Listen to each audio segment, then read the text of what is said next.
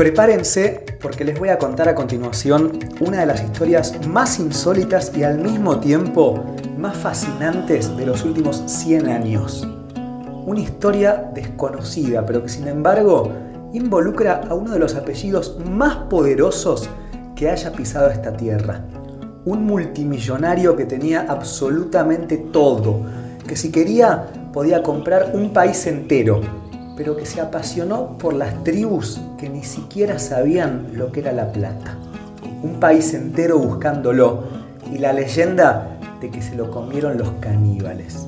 Señoras y señores, abróchense los cinturones una vez más porque nos vamos rumbo a una de las naciones más increíbles de este planeta.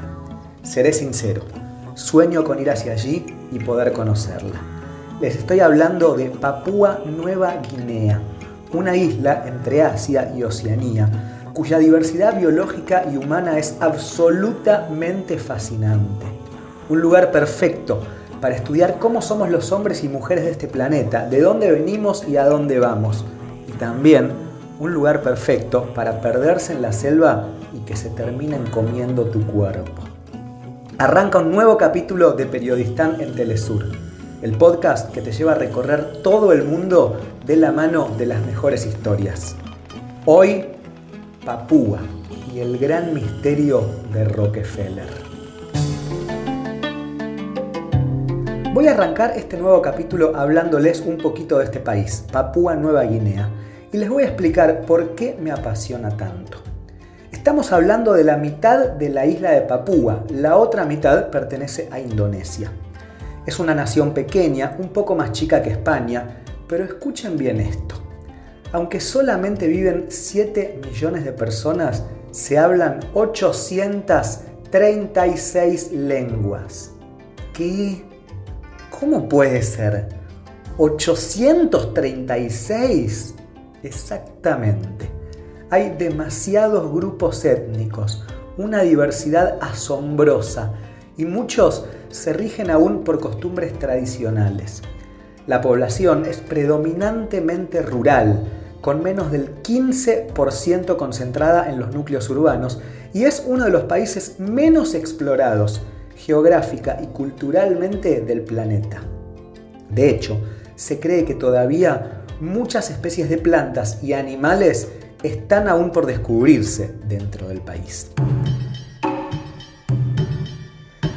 Papúa Nueva Guinea aún existen muchas culturas que llevan un estilo de vida tribal, entre la selva y los bosques. Por eso, para los académicos y antropólogos es un lugar realmente interesante. Por ejemplo, nosotros estamos acostumbrados a ver cada día en las grandes ciudades miles de personas que no conocemos. No nos causa nada. Vamos a un estadio, por ejemplo, y encontramos 50.000 almas que no sabemos quiénes son. Eso no nos asusta. Pero para las comunidades tribales de Papúa que viven aisladas, ver de repente a alguien nuevo, alguien a quien no habían visto nunca antes, les significa una noticia tremenda, les da miedo y puede probablemente preanunciar la guerra. El ser humano, de hecho, vivió casi toda su historia así, en forma tribal, en pequeñas comunidades.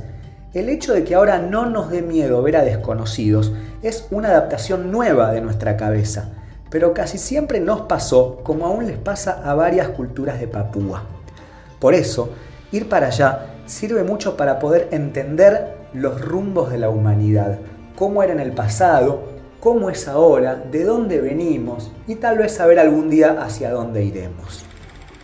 Pero ahora vayámonos un poquito de la maravillosa isla de Papúa rumbo al lugar opuesto, New York. Viejo mundo contra el nuevo. Año 1939.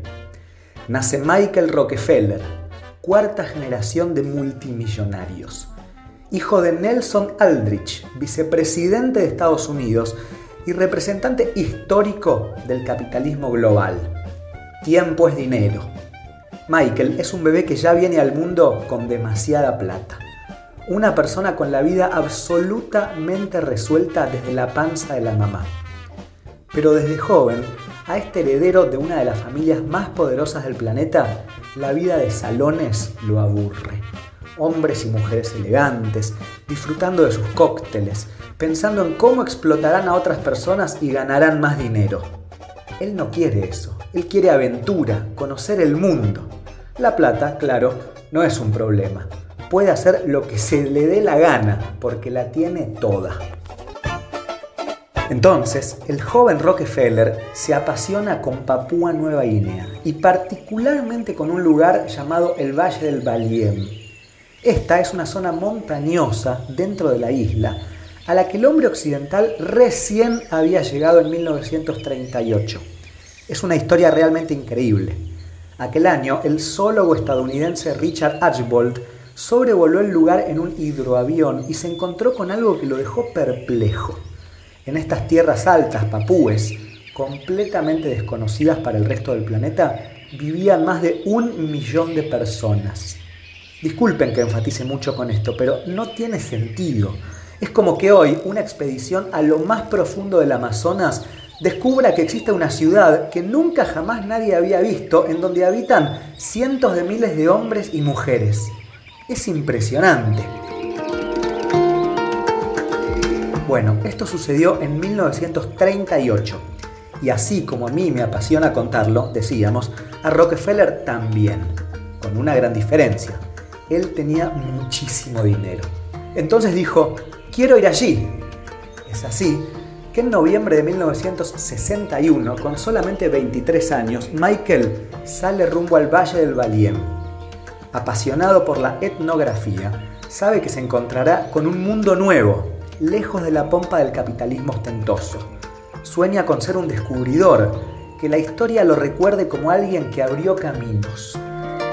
Se encuentra con el pueblo Asmat, unas 70.000 personas poseedoras de una de las más conocidas y vibrantes tradiciones de tallado en madera del Pacífico. Los hombres van en cuero por la selva, usan máscaras, pero él quiere ir aún más lejos, ver lo jamás visto, descubrir lo no descubierto. Y así sale a navegar por un río. Junto a él va el antropólogo holandés René Wassing. Lleva sus bermudas, su catalejo, su cantimplora y de repente la corriente se vuelve potente, descontrolada y se les hunde la canoa. Al día siguiente, Wassing es rescatado por gente de la zona. Cuenta entonces todo lo que sucedió, pero a Rockefeller no se lo vuelve a hallar, ni ese día ni nunca más. Y empiezan los rumores, claro. La desaparición del hijo de se convierte en noticia mundial. Salen todos los diarios del planeta. El gran tema es que en la zona el canibalismo era una costumbre muy usual y las miradas apuntan a ello. Se lo comieron. Imagínense cómo se buscó el cuerpo de Rockefeller. Desde 1961 se lo está buscando y nadie lo encontró. Muchísimos periodistas viajaron a la zona, pero nada. Se habla de múltiples versiones. La principal y con más aceptación es que tras hundirse la canoa, Rockefeller se habría cruzado con miembros del pueblo Asmat Otshanep. Estos habitaban la zona, practicaban el canibalismo y habían sufrido el asesinato de varios de sus integrantes por exploradores holandeses 10 años atrás. Así, al ver un hombre blanco, ni lo dudaron, ojo por ojo, diente por diente. Hay otras versiones. Una dice, por ejemplo, que Rockefeller se convirtió con el tiempo en un gran jefe tribal, una especie de Kurtz en Apocalipsis Now, un Mesías blanco viviendo entre los indígenas. Pero todo indica que su cuerpo fue deglutido. Así, declarado muerto finalmente en 1964 en el alucinante Valle del Baliem, probablemente su carne cocinada por tribus locales, Así termina la historia de uno de los hombres más poderosos que haya pisado este planeta. Una persona con toda la plata del mundo, pero evidentemente triste. Alguien a quien el lujo no alcanzó, alguien que quiso salir a ver cómo era el mundo y terminó atrapado en su propia trampa.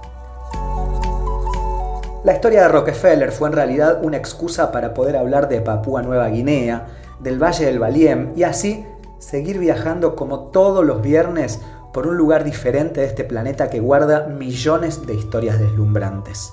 Espero que te haya gustado este relato y nos vemos en una semana para seguir aprendiendo. Periodistán en Telesur, tu cita obligada y tu viaje seguro.